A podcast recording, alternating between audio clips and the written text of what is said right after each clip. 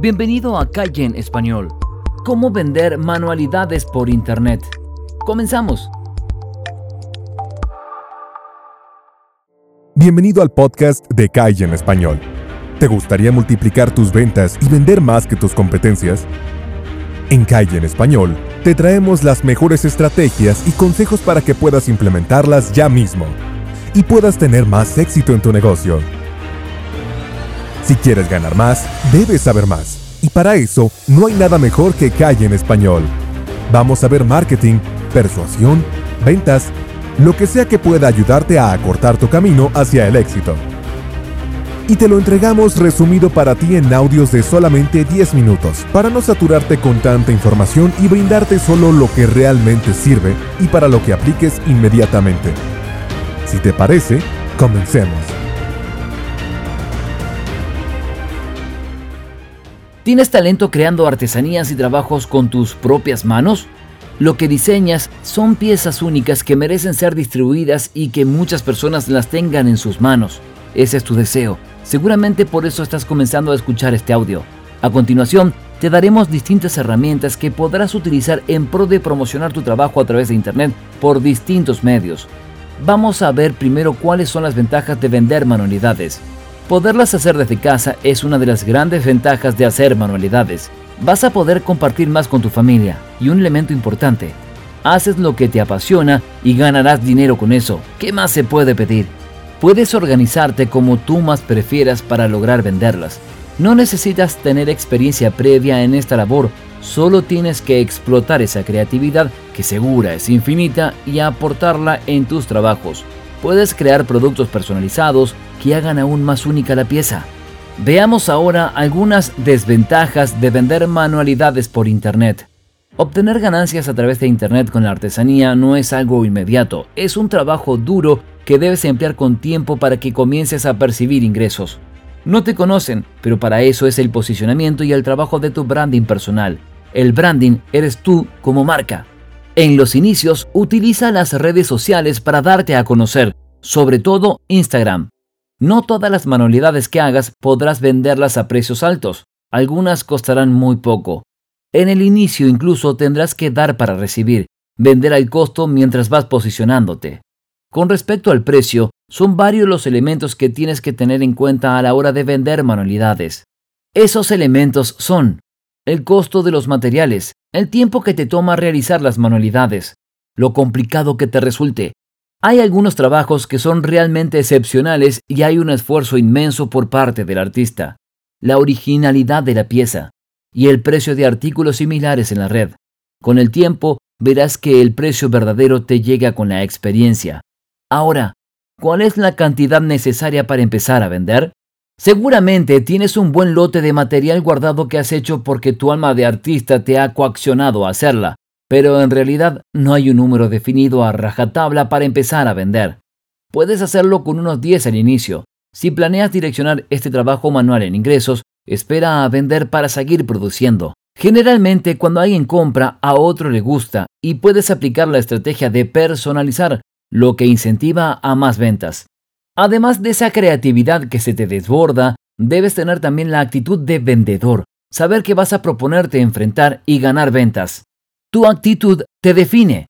No necesitas ser superior ni tener dones especiales para obtener el éxito.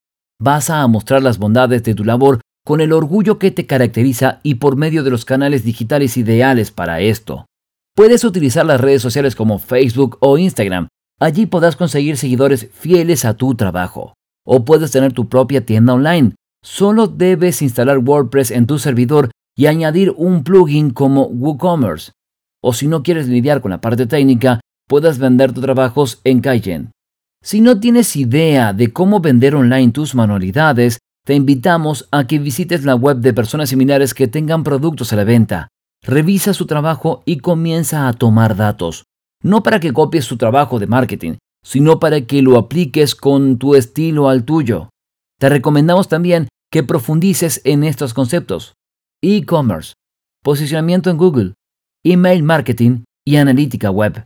Con esto comenzarás a tener conocimientos básicos de marketing que de acuerdo a tu personalidad y al branding que desees crear, vas a comenzar a posicionar tu trabajo.